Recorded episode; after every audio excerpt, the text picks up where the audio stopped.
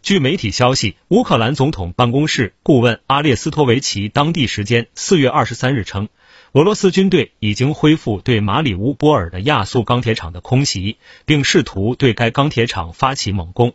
目前暂未看到俄方对此作出回应。俄罗斯四月二十一日宣布，已控制除亚速钢铁厂外的马里乌波尔市其他地区。普京二十一日在克里姆林宫会见绍伊古时表示，强攻亚速钢铁厂不合理，他下令俄军取消强攻该钢铁厂的计划。不过，普京要求俄军继续封锁亚速钢铁厂，要做到连一只苍蝇都无法飞过。俄罗斯国防部四月二十二日晚发布公告称，马里乌波尔的局势已经正常化，当地所有乌克兰极右翼军事组织亚速营的残余力量。连同来自美国和欧洲国家的外国雇佣兵，都被牢牢封锁在亚速钢铁厂的区域内。听头条，听到新世界，持续关注最新资讯。